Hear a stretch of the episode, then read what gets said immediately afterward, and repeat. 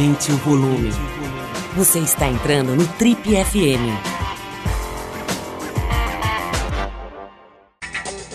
Oi, aqui é o Paulo Lima e a gente começa agora mais um Trip FM, o talk show da revista Trip.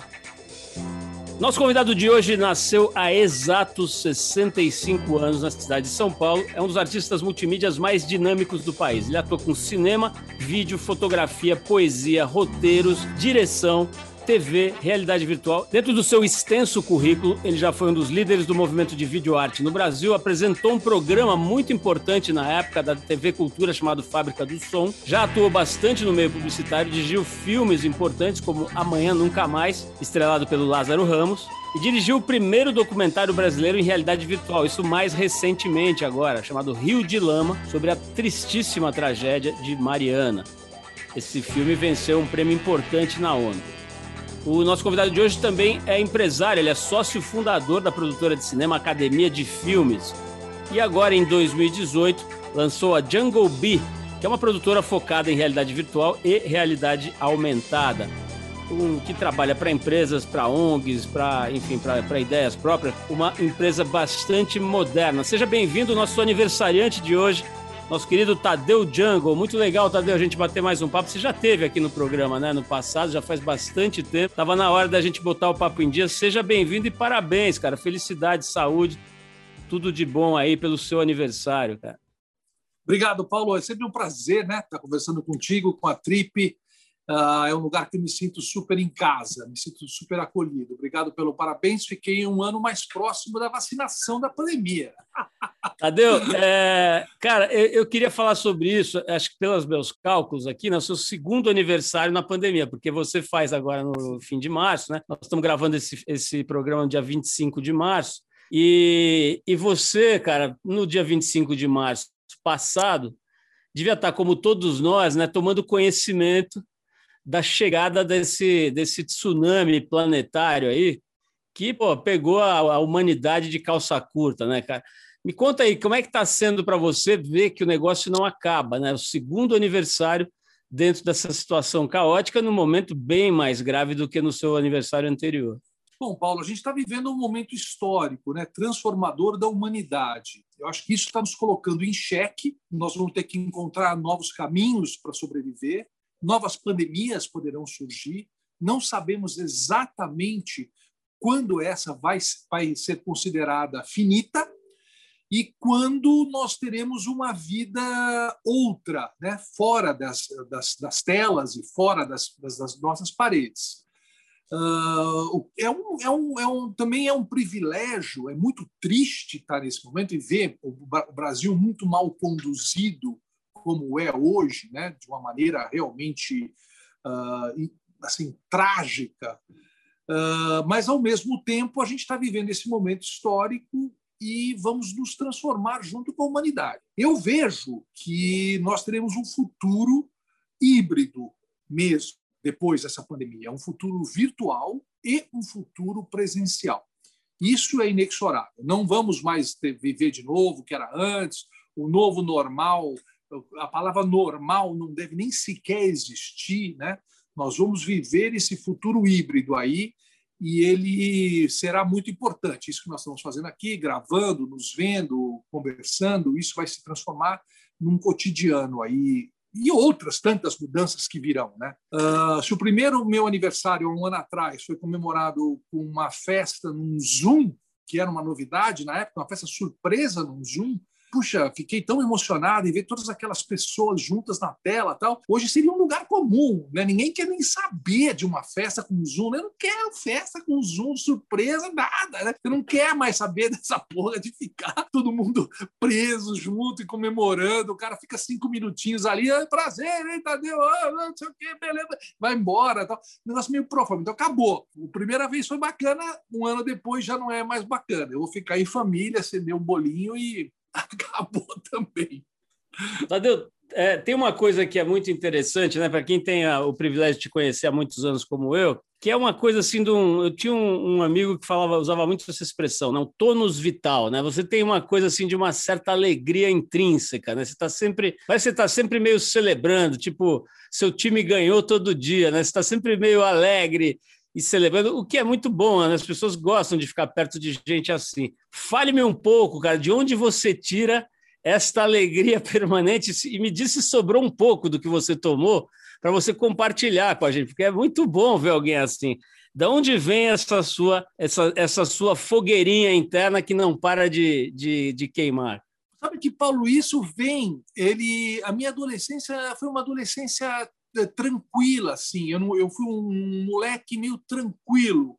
Eu era daquele cara que ia bem para cacete na escola, ia sempre bem, assim. Minha mãe não tinha problema nenhum, mas eu era meio zen, assim. Eu, ia, eu, eu jogava mal futebol, eu, entendeu? Não, não me dava eu me dava bem com as meninas. Eu, desde pequeno, eu sempre tinha um barato de namorar, com oito anos, saca? Eu tinha um barato, eu via nas meninas um certo encanto. Mas eu era tranquilo. Eu só fui me modificar uh, quando eu entrei na faculdade não sei assim, aconteceu ali um encontro com o Walter Silveira, que foi um grande parceiro meu. Uh, ali houve uma, uma, uma, uma, mudança do tipo, eu acho que é são os meus últimos quatro anos sem que ninguém venha me cobrar para valer. Deixa eu fazer tudo agora. E ali a gente botou a ECA para ruir mesmo. A gente trabalhava 24 horas dentro da escola, construindo, destruindo, caminhão para cima, caminhão para baixo, câmera. Então ali eu assistia a aula de todo mundo, departamento de cinema, artes visuais, Regina Silveira. Eu era uma peste na ECA. Assim, meus professores, quando viam eu, o Walter chegar, falavam: ai, caraca,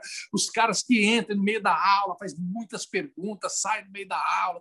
Então, eu acho que ali houve um momento que eu gostei muito de fazer isso, e como você citou no começo, logo depois da ECA, um professor me chamou. Falou: oh, tem uma vaguinha aqui na TV Cultura. Você não está afim de ser apresentador de um programa? Eu falei, pô, apresentador de televisão, bicho, eu sou o Glauber Rocha, cara. Entendeu? Assim, o barato de quem tava, queria ser cineasta, diretor, Glauber Rocha, Fellini, Kurosawa, né? Godard, Godard, né? Todo mundo queria ser isso. Eu falei, você é o Silvio Santos, né? Eu falei, não, não. Apesar da gente gostar muito do Chacrinha, eu falei, não. Mas eu estava muito duro. E o cara falou, não, vem aí, trabalho sólido, emprego, carteira assinada, TV Cultura. Eu falei, ah, deixa eu ver o que, que é isso aí. Aí entrei e fui ser apresentador do Fábrica do Som, o que acabou se tornando... Uh, ele me chamou justamente porque eu falava muito né? Eu falava muito, me expressava muito bem e tal. Então ele me chamou por causa disso. Ele era professor e dava e era diretor na TV Cultura. Eu fui fazer o um programa. Sofri cinco ou seis programas, sofri muito porque tinha que ler ficha, igual o Silvio Santos mesmo tinha que ler. Vamos agora apresentar com vocês a grande revelação da música contemporânea brasileira, Arrigo Barnabé. No sexto programa, eu comecei a jogar as fichas para o ar. Eu jogava as fichas para o ar e falava: e agora com vocês vai surgir daquele canto um cara que vocês nunca mais vão esquecer. Arrigo Barabé. Aí começou a sandice pegar e eu botei o público para cima do palco. Então, Paulo, da onde vem essa esse, esse tônus, essa vontade foi do palco, eu acho. Começou na ECA, que ela foi um pouco de palco, uh, porque eu, eu, falava muito e me expressava muito nos trabalhos, das coisas com vídeo que a gente fez, a TV Tudo, o grupo de, de vídeo que a gente fez dentro da ECA, a gente me se expressava em, em alto volume. Mas acho que foi no palco da do Sesc Pompeia que realmente eu pude colocar esse tônus para fora e sentir essa, essa, essa força que tem dessa comunicação. Né? Como você também. Tá? Eu te ouvi tanto, entendeu? Eu, eu, eu, era rádio, né? Então eu ouvia, eu imaginava uma outra pessoa, mas era um cara que eu gostava muito do tom de voz, aquelas perguntas metódicas. Isso que a gente está fazendo hoje aqui. Aí a gente veio se conhecer, né? nos conhecemos há muito tempo, isso se revalidou e tudo mais. E até hoje, como você também sabe, de coisas que nós estamos fazendo por aí. Eu falei: você tem que apresentar esse programa, você tem que entrar, porque você também tem isso. Você também é um cara que tem muito conhecimento e tem o dom de conseguir segurar essa fala num nível até muito mais elevado do que o meu, porque você consegue unir todas as pontas e transmitir isso de uma maneira clara para o público, que é muito bonito. Obrigado, Tadeu. Eu estava pensando aqui, cara, fiquei feliz com as suas palavras e também com essa descoberta para mim, né, de que, de que isso tem a ver com palco, né? Muito legal, né? Porque a gente ouve tanto falar isso, assim, a magia do palco, né? Às vezes grandes atores ou atrizes vêm falar sobre o quanto elas são tomadas, né, por essa energia do palco, literalmente, né? Interessante, eu esperava que você fosse me explicar isso de outra forma. E obrigado aí pelas suas palavras. Mas, cara, a gente estava brincando aqui antes de começar a gravar com um negócio que é é bem importante, né, cara? Que é, o, que é a passagem do tempo. Né? É assim, você está completando 65 anos, cara, e você é um cara bastante requisitado para falar sobre inovação, né? E, e, é curioso, porque acho que uns 30 anos atrás seria muito improvável um cara de 65 anos ser chamado para falar de inovação, né? É, isso é sempre associado a uma determinada faixa etária, né? Ou era. E agora é curioso você ver que tem realmente uma percepção de que certas pessoas fazem um uso do tempo que as torna mais abertas, né? que as torna mais porosas. Então é interessante ver que você, pô, pioneiro nessa coisa da realidade aumentada, realidade virtual, fez o primeiro filme longa-metragem, fica testando coisas e fica navegando por linguagens, né? Isso é outra coisa muito interessante que a gente vai falar também. Mas, meu, eu queria. Você, você brincou agora há pouco, né? Pô, falar de Silvio Santos é uma coisa velha, né? As pessoas nem sabem quem é direito. Cara, como é que lida com o tempo, né? Como é que você está lidando com o tempo profissionalmente? Se você quiser falar do ponto de vista pessoal, é legal também, mas é, profissionalmente, né, bicho? Porque, pô, é normal hoje, cara, dependendo do campo de, de, da indústria que a gente fale, que as pessoas sejam postas de lado aos 40. É bastante normal e lamentável as pessoas estejam sendo encostadas aos 40 e poucos, né? Antigamente elas meio que perdiam a graça nessa, nesse sentido aos 50. Né? Aos 50 você perdia a graça e passava a ter que se virar de outro jeito. Como é que é, cara, para você? Você lembra que você tem 65 anos? Uh, Paulo, putz, esse é um tema muito interessante, cara, porque uh, não só tenho 65, como sou homem, branco e cis. Então, eu estou numa categoria que eu tenho tudo para ser ejetado das rodas de conversa contemporâneas. Né? E eu tenho participado de várias rodas de conversa, posso depois te mostrar os prints de tela que eu faço nos Zooms, onde tem só mulheres, entendeu? De todas as matizes, de todas as. E eu, o homem branco entendeu? Só que eu estou tentando assim, eu sei que não é por isso, mas eh, daqui a pouco existe uma coisa chamada idadismo, né? que é justamente o preconceito contra a idade. Eu também desenvolvi, eu acho que eu continuo vivo e ativo e com a antena absolutamente ligada lá em cima, porque essa foi uma característica desde sempre. Eu, desde tenra idade, fui ligado no novo, na transformação, na vanguarda, no risco. Eu sempre me arrisquei muito. Eu não tenho uma carreira. Se você fala assim, ah, que bom, você é um sapateiro, você vai fazer sapato, você tem. Ah, você é um guitarrista, que ótimo. Se a gente precisar de um guitarrista, eu sei que você é um guitarrista. Ah, você é um editor, que bom, você trabalha na indústria audiovisual. Editor pode editar na China, ou em Londres, ou em Budapeste. Com o seu Mac, você está em todo lugar. E o Tadeu faz o quê? Uh, na verdade, o que eu faço é uh, criar histórias e ser um cara bom de ideias. Mas isso só foi possível porque eu trabalhei e estive na televisão, no cinema, na internet, no jornal. Eu tive na poesia visual, dentro do teatro com o Zé Celso. Então eu tenho um conhecimento de linguagens de todos, de, de, de muitos lugares. O Décio Pinhatari, uma vez, me fez, eu imaginei que tivesse sido uma crítica, mas hoje eu acho que foi um elogio, acho que foi um elogio que ele falou. Você é um especialista do não específico. E eu acho que isso é uma medalha que eu ganho, porque eu articulo muito em vários locais, eu tenho vários pontos de vista. Se eu ia em todas as bienais de Veneza, né, de dois em dois anos, eu ia à Bienal de Veneza, ao mesmo tempo que eu me sento na arquibancada para torcer pelo São Paulo e gosto muito de futebol. E aí tem amigos da, da, das fintechs e tem um grupo de trabalho extremamente feminino, sensível e que me está transformando a cada nova reunião, ao novo projeto que eu tenho dentro do Instituto Alana, né, na Jungle Bee, no Alana Lab, né? São as mulheres que me ensinam a cada nova empreitada. E a ideia que se fala muito hoje, né? Tem que continuar aprendendo, tem que continuar estudando. Cara, isso não é um dizer. Isso é cotidiano. Você tem e também cotidiano não é um modo de dizer.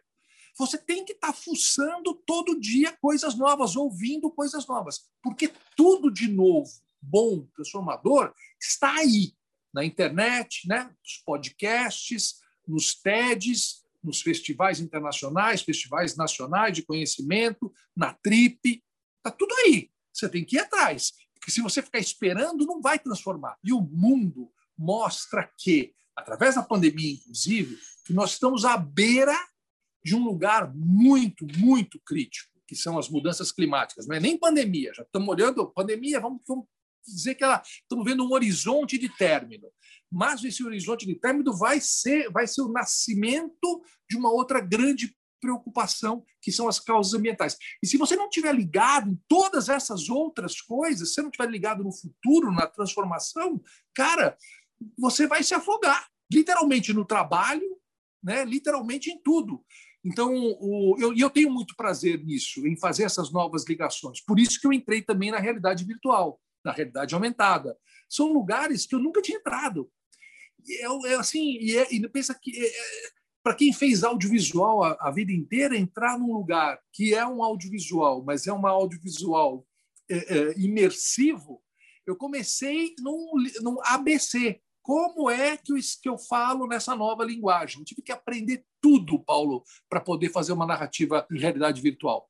Ou seja, respondendo a sua pergunta, profissionalmente, eu sou reconhecido como um cara de inovação porque eu sou um cara de inovação, porque eu estou realmente todo dia nessa transformação para conhecer o novo e o diferente, para poder transformar o mundo né, num lugar melhor para todo mundo. Tadeu, eu tenho, tem uma coisa que, assim, estou querendo evitar a rasgação de seda, mas tem uma coisa que é legal e que eu acho que a gente tem em comum, que é, que é esse tesão por surfar, né, por transitar em todas as áreas, em todas as praias, né, não querer ficar local da, do arpoador, né? Você quer, porra, ir para Saquarema, para o Tahiti, para o Vietnã, e isso você sempre fez muito, né? Então eu falei aqui na, na introdução do programa, sua ligação com poesia, né, com a chamada videoarte na época, com, com artes, artes gráficas também, né, com fotografia, com a junção da fotografia com o digital. Né? Você fez um projeto que levou muitos anos,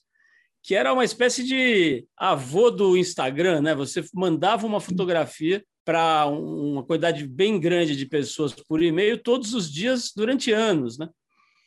Muitas intervenções, experimentos, cara, em áreas bastante diferentes. Né? Enquanto você estava fazendo longa-metragem com o Lázaro Ramos, você estava mandando uma fotografia para sei quantas mil Sim. pessoas e, e fazendo aqueles adesivinhos do Eu Estou Aqui, um monte de maluquice muito legal. O, o problema, cara, e acho que eu, eu compartilho um pouco desse problema, é quando você faz isso, você acaba sendo sempre um turista, né? um visitante, alguém que passa pelo lugar, deixa uma marca legal e vai embora mas você não finca o pé. E aí, às vezes, isso, isso te, te dá pouco dinheiro, te dá pouco reconhecimento, te dá menos dinheiro do que você merece, te dá, pode te dar menos reconhecimento do que você merece e menos reputação do que você merece, talvez. Por exemplo, eu acho que a, que a sua obra nas artes, vamos dizer assim, entre aspas, artes plásticas, ela é subavaliada, porque você não é só aquilo, você não fica indo só nas festas dessa galera, você não fica pagando pau para os para os é, benfeitores e patrocinadores e, é, enfim, os, os, filantropos dessa área. Enquanto os caras estão lá na festinha, você já está em outro planeta. Não tem um pouco isso, cara? Você não acaba ficando um pouco subavaliado em todas as categorias quando você transita por todas?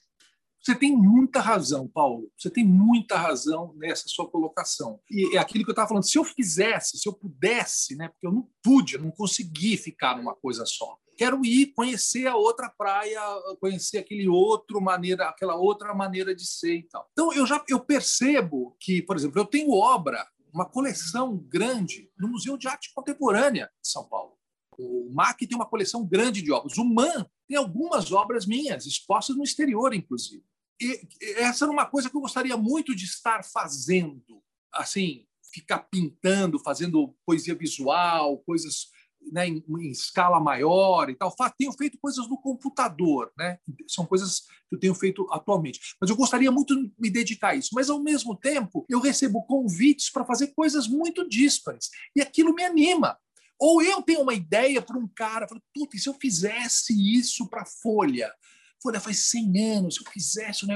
Aí eu pego e falo, aí eu recebo um convite, você não quer fazer na Vida Paulista 130 anos um negócio? Eu falei, puta, isso é legal pra caramba. Aí eu vou fazer, entende? E eu vou fazendo as coisas. E essas coisas são as coisas que rendem algum dinheiro também, não é muito, mas rendem algum dinheiro, e você mantém o barco em movimento. Além do dinheiro, mantém a exposição, você conhece novas pessoas, conhece novos grupos. Então, em dois, três meses, de repente, você tem dois amigos que você não tinha há, três meses atrás. Você conheceu os caras, caras bacanas, você trocou bola, vai fazendo o projeto, de repente termina, você vai fazer um happy hour virtual, mas os caras são teus amigos, você ficou brother deles. E isso é muito legal, conhecer novas pessoas que são da mesma área, que têm o mesmo interesse que você, que querem jogar as mesmas cartas, assim, o mesmo jogo, é muito legal. Então, mas você tem to total razão. Se eu tivesse ficado, como já me disseram, Tadeu, você é um apresentador de televisão, cara. Fica fazendo isso, você vai ser bilionário. Você pode ser um puta apresentador de televisão, você não deve nada ao Serginho Groisman, nada, meu amigo, o Faustão, meu amigo.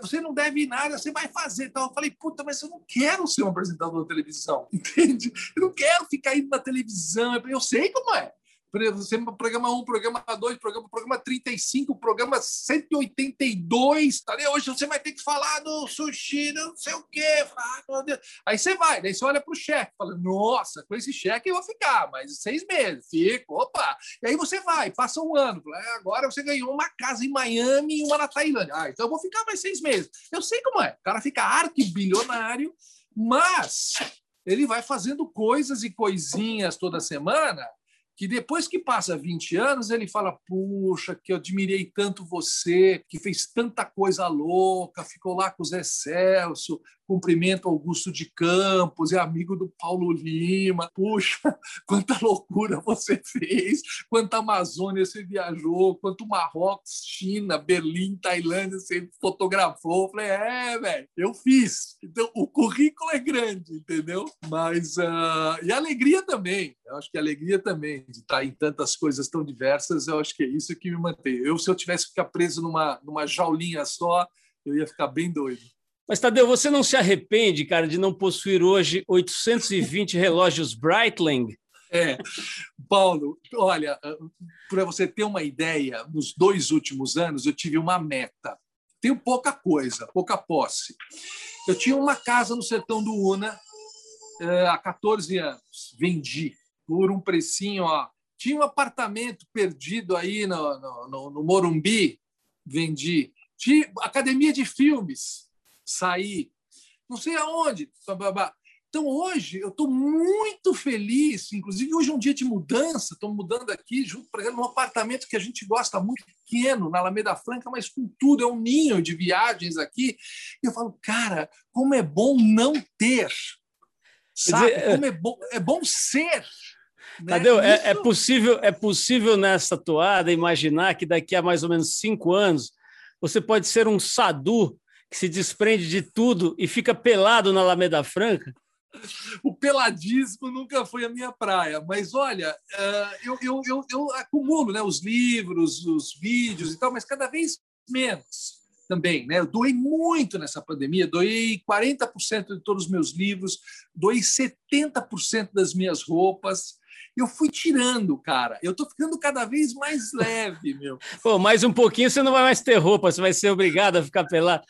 Ô, Tadeu, eu, tô, eu tenho treinado aqui a imitar um dos meus ídolos aí nesse negócio de entrevista, que era o Abu Janra, que certamente você é. conheceu, deve ter conhecido bem, né? Eu conheci muito pouco, tive com ele uma vez só, mas eu achava ele muito, muito interessante, né? E, e aquele programa dele, Provocações, era, era, era divertido, né? Tinha momentos brilhantes. Ele fazia essas perguntas, assim, que eu tento imitar. Então, eu vou tentar te fazer uma pergunta, Abu. Tadeu, cite duas pessoas das quais você tem uma profunda inveja? Puta, meu, essa, é, essa é bem abu mesmo. Hein? Vou tentar não fugir, né? Cara, vou tentar não fugir, porque tem muitas que eu tenho admiração, né? Eu admiro muita gente. Mas admiração, ad, admiração não serve nesse programa. Olha, uh, eu vou ter que falar uma coisa assim. Eu tenho admiração, uh, tenho inveja, né? Inveja, inveja é melhor, inveja. Talvez não de uma pessoa, de, mas de qualquer grande artista. Jeff Koons, por exemplo. Jeff Koons é um cara que fez coisas tão impossíveis, tão doidas, que eu tenho inveja dele. Falei, cara, como esse cara conseguiu fazer isso, sabe? E, então, eu acho que assim, não, esses grandes fotógrafos, o, o, o, o Parr, o Martin Parr, por exemplo, é um cara que eu ah, falo, meu, tenho inveja desse cara pelas fotografias que ele fez, pelo trabalho que ele faz, que é ir para praia, que é ir para parque, que é fotografar essas pessoas coloridas com esse flash. Falo, Nossa, isso é muito louco. Eu tentei imitá-lo já algumas vezes. Então, se você tenta imitar, realmente eu tenho inveja. Né? Então, eu acho que a minha inveja vai muito para esses grandes artistas uh, que conseguiram realizar uma grande obra nessa praia. E você sabe que o Abu, ele foi o padrinho, é o meu padrinho dentro da ECA, ele deu aula na ECA. E ele é o cara que nós chamamos nosso descabaçador eletrônico. Foi o cara que nos abriu mesmo tudo e a gente falou assim: ah, é assim? Pode? Ele falou: pode. Praticamente foi isso. Foi ele que nos fez, porque a gente tinha uma ideia de entrar no, no sistema pela porta da frente sabe, fazer a coisa pela porta da frente, com um projeto, tal, tal, tal. e o Abu, o Abu falou, não, não, não, não, não, não, não, é, não é nada disso, entra, entra por trás, entra sorrateiro, eh, faz a sua, bota o seu brilho, que ele, as pessoas vão notar você, não vai tentar se formatar pela televisão, deixe que eles tentem correr atrás de você. Abu foi demais. Tadeu, é, eu estava pensando aqui, cara, que tem um, uma, um departamento aí, o ou se você preferir, uma enfermaria da sua vida, que é a publicidade, né? A gente, eu, eu e você, nós participamos agora há pouco, né, poucos dias atrás, de uma, de uma entrevista com o Fernando Meirelles, que provavelmente é o, o cineasta mais importante do Brasil, né, contemporâneo, e ele tem toda a estrada dele eh, asfaltada pela publicidade, né? A construção da carreira dele, principal e tal, se deu na publicidade e a partir daí ele alcançou esse, esse lugar na, no cinema e tal. É, é, a pergunta é a seguinte, Tadeu, o que, que a publicidade te ensinou e onde ela foi parar? Puxa vida, realmente, o Fernando é o, é o grande cineasta, meu amigo desde o Santa Cruz, já era uma cabeça brilhante no Colégio Santa Cruz e ele é realmente continua sendo uma cabeça muito importante. Aprendeu na, na, na, publicidade, se pavimentou, como se disse, na publicidade, mas construiu uma carreira de cinema e de série internacional. É o nosso maior nome de cinema, sem dúvida nenhuma, hoje, com grande projeção. Admiro muito, Fernando, muito. E agora a preocupação dele é ambiental, os filmes, as coisas que ele está fazendo, todas ligadas ao meio ambiente, também ele está. A publicidade, Paulo, para você ter uma ideia, ela me ensinou a fazer cinema. Eu nunca tinha entrado num set de filmagem, cinema mesmo, câmeras, assistentes, luzes e tal. Eu entrei no primeiro set de filmagem o dia que fui fazer minha primeira publicidade. Os caras não sabiam que eu não tinha feito. Aí eu entrei, fui fazer aquele negócio, cheguei lá, falei, como é que eu falo agora? Será que é luzes, câmera, ação? Te juro que foi isso. Então, a publicidade, eu passei 15 anos filmando e teve meses que eu fiz, sei lá, oito filmes. Eu tinha duas assistentes. Eu quase cheguei aí de helicóptero de um set para outro. Eu fiz dois filmes no mesmo dia, na mesma praia. Eu rodava, sei lá, sei lá, era Melissa numa praia e não me lembro que outro produto na outra outra ponta da praia. Então eu ia de carro, fazia um set, filmava, saía no outro, botava e filmava tal. Então a publicidade me ensinou muito a fazer uh, cinema. Só que é um lugar muito assim para quem tem criatividade e, e autoestima, confiança, funciona muito bem, porque é, você tem a melhor assistente de direção, a melhor, o melhor fotógrafo, o melhor diretora de arte, o melhor montador, o melhor, você, tem, você tem tudo que você quer. Entendeu? Os filmes de publicidade eram caríssimos porque a equipe era A. Então, se você sabe o que você quer e se você é bom numa reunião, esse era o meu lado, eu era bom de reunião, sabia colocar as ideias e tinha aquela equipe toda, era muito fácil fazer. E eu, eu tinha um montador inglês que ele falava, falava Tadeu, mas puxa vida, uh, você monta muito rápido, você aceitou minhas propostas. Eu falei, Giles, essa é o, esse é o caminho.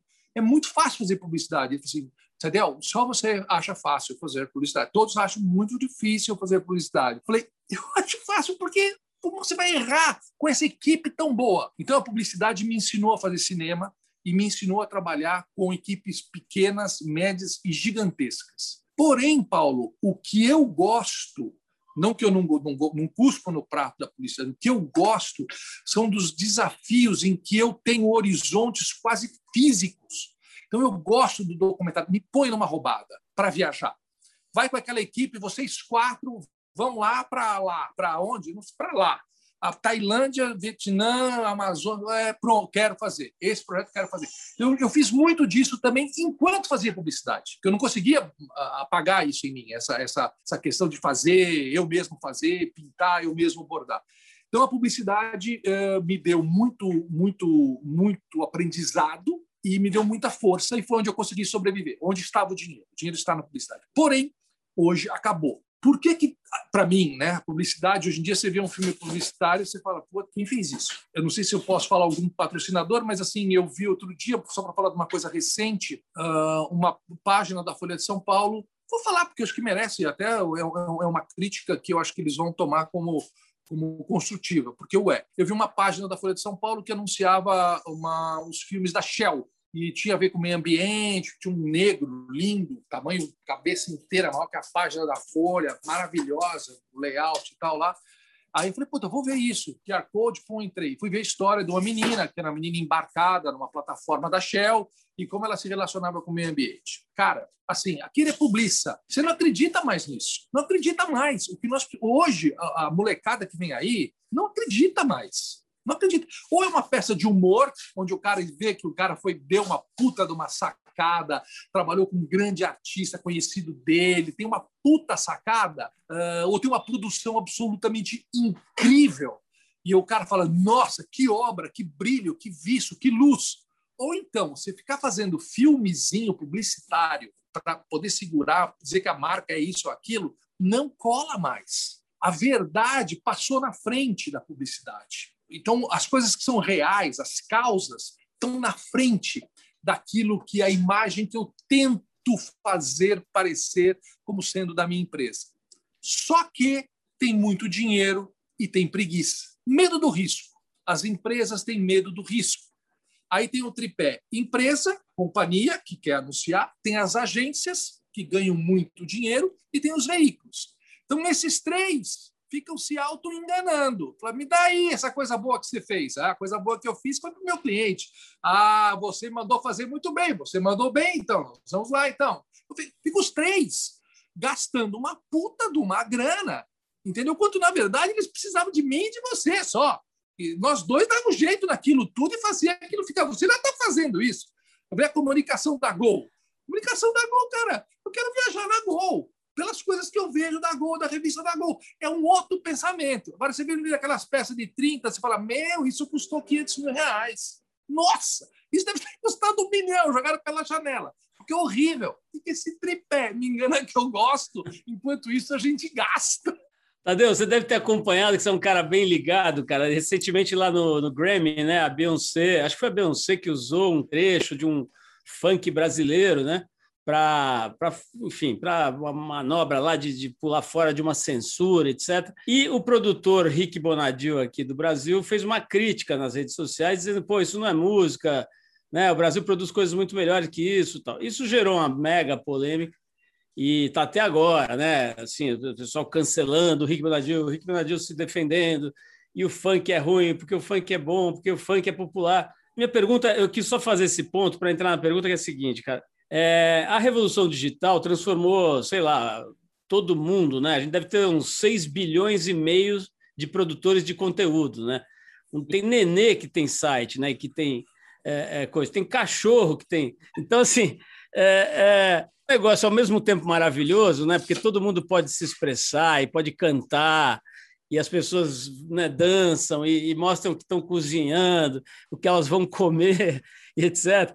Por outro lado, cara, é um, é assim, é um desfile também de estupidez, né? E de bobeira, de coisa que não interessa e tal. É, né? Gente muito boa aí do pensamento mundial já classificou a, a internet como a, a, caixa de gordura da humanidade.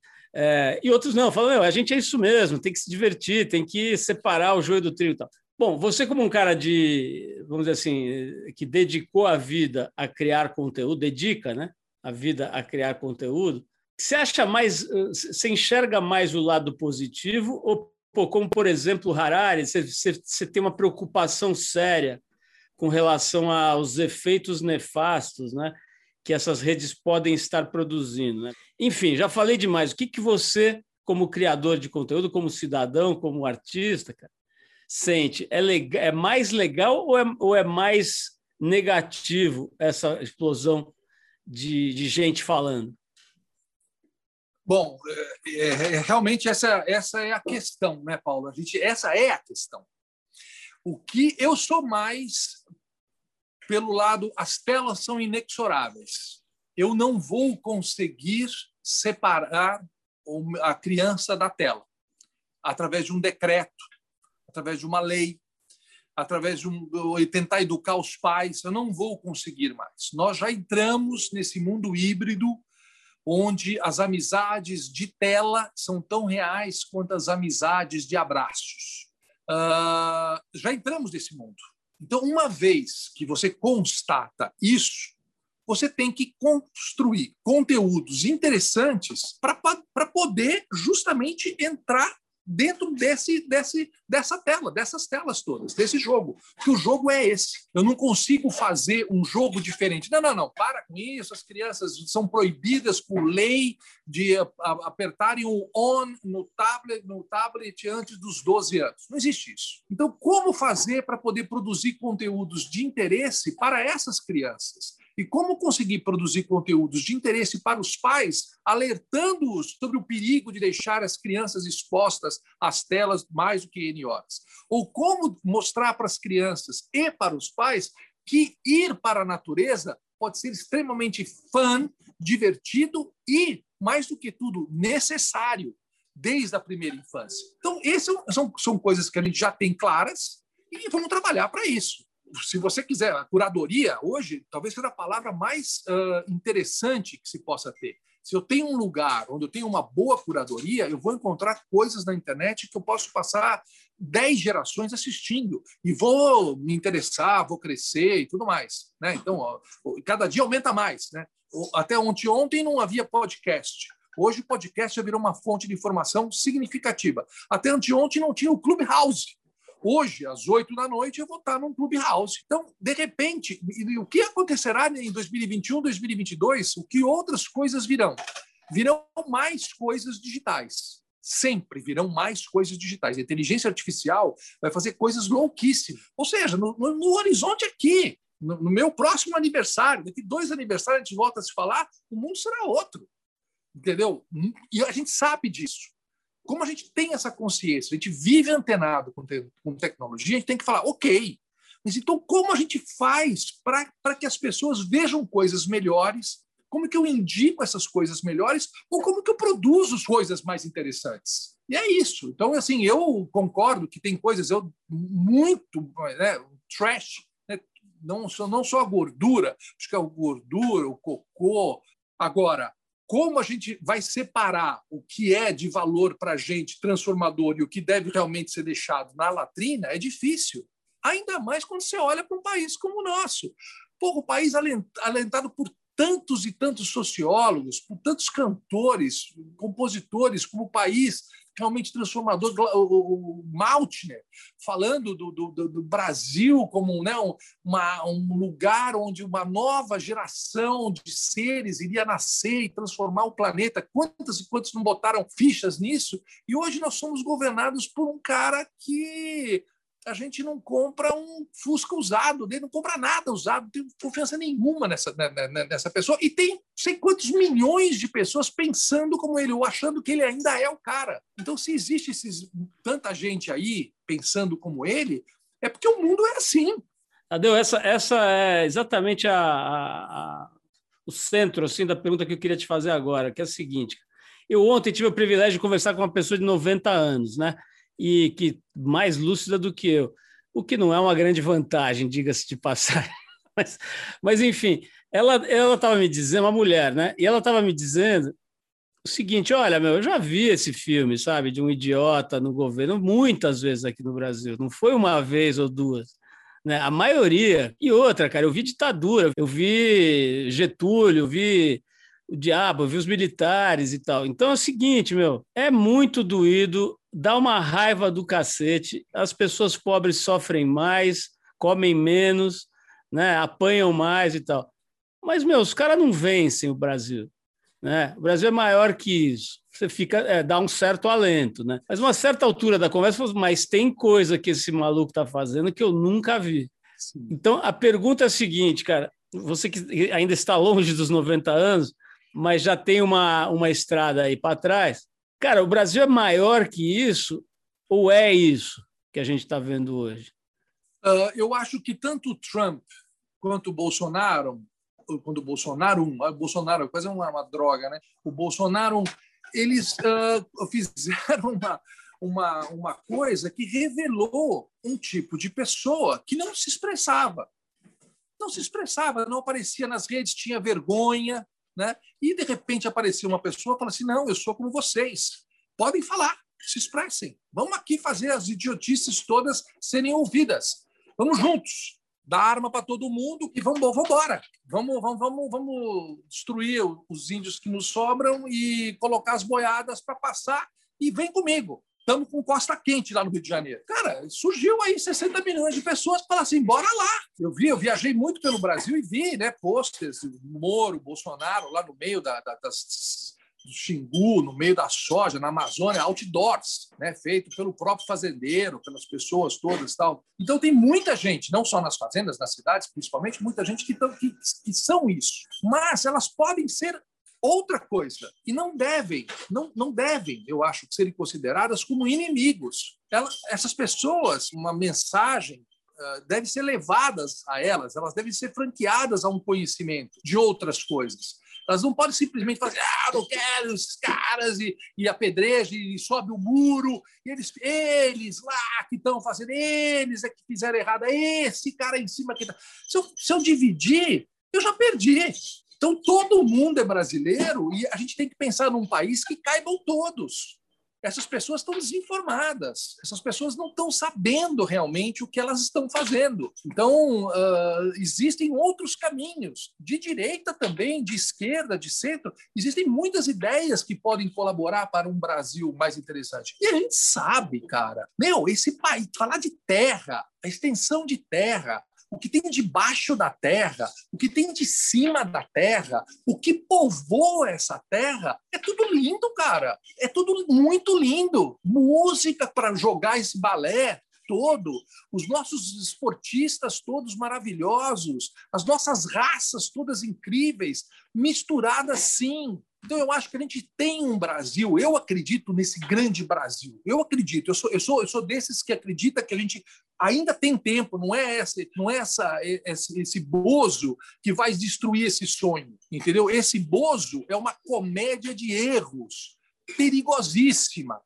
Porém, nós vamos, nós vamos passar por ele. A história vai se encarregar de colocá-lo no, no devido rodapé da página manchada de sangue com certeza, entendeu? Esse cara, adiós, muchacho. Então vamos pensar em como transformar isso, mas não, mas não aniquilando uh, adversários ou as pessoas que não concordam conosco. Vamos colocar na mesma página e vamos juntos construir isso. Vamos mostrar coisas legais, né? Vamos votar bem na próxima vez. Tadeu, é, a gente tem que terminar aqui, mas eu queria, não queria terminar sem te perguntar sobre uma coisa que está, assim, mais uma vez, né, pegando o Brasil de jeito, assim, que é o Big Brother, né? É, é um negócio impressionante, né? Fala-se em várias dezenas de milhões de pessoas todas as noites querendo saber se a Carol Conká beijou o fulaninho, se o Rodolfo foi amigo do, do Caio e tal. Quer dizer, não dá para não observar isso como um fenômeno importante. Né? Nesse, nesse ano em especial, né? teve toda essa questão aí da, da, da dos conflitos entre negros e questão da, da, sexualidade, da bissexualidade sendo, sendo colocada ali em, numa vitrine nacional, sei lá, coisas desse tipo. Até um tempo atrás, os intelectuais torciam o nariz, né? Ninguém falava que via, se via dizer que não via, ou fazia força para não ver. Você não via. Agora os canais de cultura, os cadernos de cultura dos jornais, eles estão assim, disputas entre visões, eh, leituras semióticas, leituras filosóficas, psicanalíticas e tal. O que, que você acha do Big Brother, cara, como um cara de televisão? Eu acho que é o grande fenômeno de 2020. No mínimo, isso. É o grande fenômeno de 2020. Está uh, na sua, sei lá que edição. É, veja, é um, é um, programa longevo e você poderia pensar que ele pod poderia começar um declínio, está todo mundo confinado mesmo, por que, que eu vou assistir outros confinados e tudo mais? O que aconteceu foi que eles fizeram, acho, um grande elenco né, para compor uma grande história. Colocaram grandes personagens ali dentro para poder construir uma grande história. Essa, se você pensa bem, se você colocasse uh, uh, uh, 20 uh, chuchus ali dentro, não ia dar certo. Né? Era o Big Brother, era Globo, mas com 20 chuchu não dava uma salada. Mas o cara colocou um lance, a, a escolha do casting, do elenco para viver aquilo, foi uma salada apimentada, misturou tudo que foi possível, contemporâneo, sushi com, com, com, churrasco e pimenta, e colocou aquilo de tal forma que deu essa liga. Não acredito que seja assim o próximo. Então, acho que muito, uh, tem muito a ver com essa escolha não é da história, porque eles não, não têm a história, mas a história, claro, tem todos o que, o que você vai fazer, a maneira como é construída dentro do padrão Endemol, né, as regras, os concursos, como elas são levadas. Isso faz com que a história também vá se alinhavando mas muito mais pelo elenco. Agora, veja que eu tenho que citar isso. O Boni, numa entrevista que eu fiz com ele há provavelmente 10 anos atrás, ou mais, ele já não estava na Globo e tudo, mas ele que o filho Boninho é quem faz o Big Brother, ele falou assim: se você colocar o Antônio Fagundes num close na frente de uma tela e ele lê uma obra de Dias Gomes, eu garanto para você que as pessoas não desligam e que a audiência vai ser maior do que o Big Brother. Claro que era uma blague, entendeu? Uma coisa assim, mas tem muita razão. Porque o que ele apontava ali era a importância da história. E a gente vai continuar querendo ouvir histórias para sempre. E não são histórias interativas, histórias do game, histórias, uma boa história, um livro vai continuar fazendo sucesso daqui a 100 anos. Por mais que daqui a 100 anos a gente viva numa realidade totalmente virtual e totalmente interativa, junto com marcianos, ou talvez nós vivendo em Marte, nós ainda vamos querer ouvir a nossa mamãe em algum lugar contar para nós uma história. Então, eu acho que a importância da história ela não deve ser esquecida nas narrativas todas. E o Big Brother colocou isso de uma maneira muito visceral com esse grande casting, mas eu acredito também na história um para um, ainda como muito poderosa.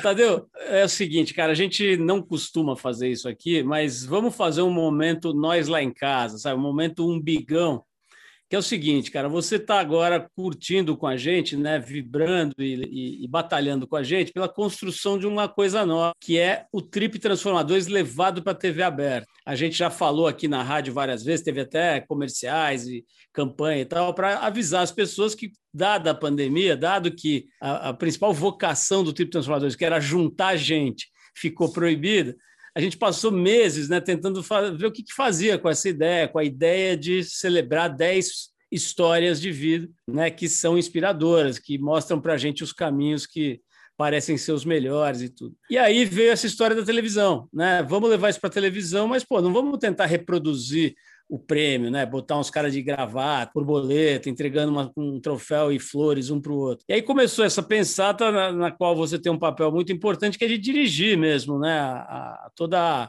a, alquimia ali da, da coisa da televisão. E a gente está produzindo esses encontros muito interessantes entre o nosso homenageado e uma figura notável, né? que pode ser um cantor famoso, pode ser um pensador de alta patente, pode ser um cineasta, Cara, eu queria que você contasse um pouquinho como é que está sendo para você, que já fez tanta coisa, né? Participar dessa gestação. Bom, Paulo, primeiro foi um puta prazer, né? O chamado, porque você sabe também, falando do umbigo dos confetes, mas assim, é real, né? A gente já se privou tantas vezes, eu já apareci na Trip tantas vezes, a gente já se encontrou, já tive vários transformadores, a academia na época produziu documentários para o pro programa e tal. A gente tem uma, uma, uma parceria. Agora, fazer para televisão alguma coisa do zero é um desafio. Esse foi um do zero, pero não tanto, né? Porque a gente tinha, pra, a princípio, 10 homenageados. Ok, é isso. Aí começou a vir a conversa. Não entrega prêmio, mas faz o quê? Não, eles podem se encontrar com outras pessoas né? e contar uma história deles. A partir disso, de conhecer essa história, que é isso que a gente acabou de falar agora, a importância da história, a ideia do programa é revelar as histórias desses dez homenageados. Numa linha, é isso que é o programa. Nós vamos revelar ou pretendemos né, revelar as histórias desses dez homenageados. Aí veio, começa a vir aquele bate-bola que nós fizemos né, com outras pessoas da equipe da Trip para chegar num formato. E aí entra muito a mão Trip e entra muito também a minha mão para fazer as duas coisas chegarem num, num produto. Então, por exemplo, a escolha de muitos notáveis para encontrar com os homenageados foi muito peculiar. Para mim, falei, uau, será? E foi. E ficou muito bom. Entendeu? Quer dizer, não é o, o, caminho, vamos dizer, mais fácil seria pegar o homenageado, pegar um jornalista de cancha ou da área do cara, uh, pegar uma, uma, uma, pauta da trip, deixar o jornalista criar sua pauta também em cima daquilo e fazer um encontro de um jornalista com um cara. Seria uma boa matéria, seria um bom encontro. Mas é muito diferente você colocar o Ailton Krenak na frente de um jornalista competente, sei lá, Marcelo Leite, da, da, da Folha e tal, para falar de meio ambiente, ou você colocar o cara na frente do, do Fernando Meirelles, que é um cineasta que está muito preocupado com o meio ambiente. A conversa é outra. E isso tem rendido, como a gente tem visto, encontros notáveis. Então, assim, essas surpresas é que te falam, puta, que bom, sabe? Tá fazendo isso né? Que bom que esse é o meu produto, não é mais aquilo, né? É, é, é, pessoas, é futuro, é farol, ideias, é transformação do mundo em formato de televisão. E eu acho que esse formato, vamos, vamos, vamos aguardar para ver quando o programa estiver pronto.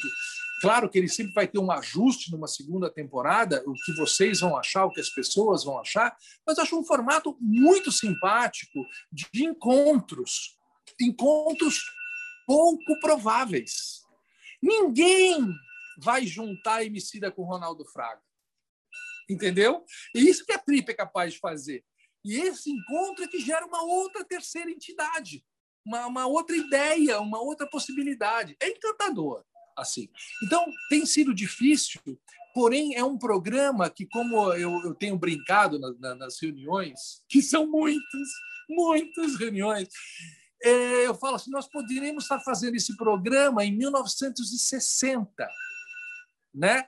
Se a gente não tivesse, claro que nós estamos fazendo tudo à distância, tudo virtual, tudo isso, tudo aquilo, mas é um programa sólido, ele tem pessoa, ele tem uh, cara, ele tem, ele tem ele tem uma coisa física muito forte no programa, né? A, a música, ele tem uma coisa que é ou aquilo talvez que a gente mais sinta falta no momento, que é da fisicalidade. Eu estou muito feliz com o que a gente já alcançou e espero que, nossa, com um apresentador absolutamente sensacional, que não vamos dizer o nome aqui, mas que vai conduzir tudo isso, nós com certeza vamos ter um produto que vai nos alegrar e vai nos orgulhar bastante.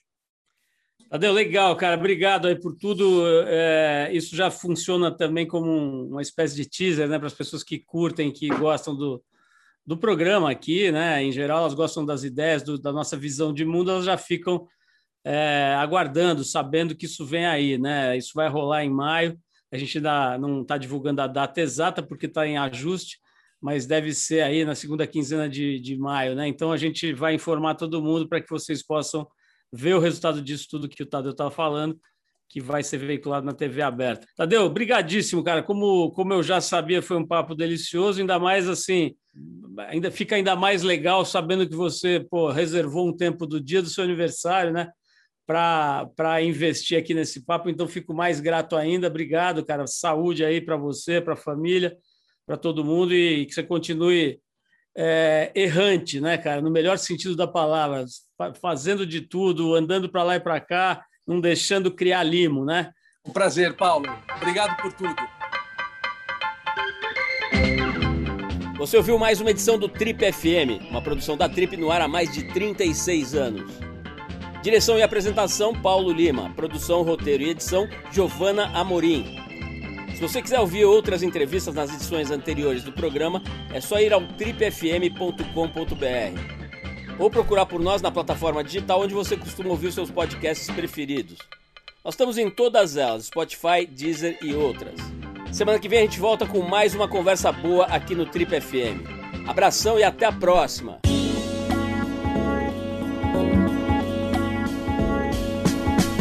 Você ouviu Trip FM.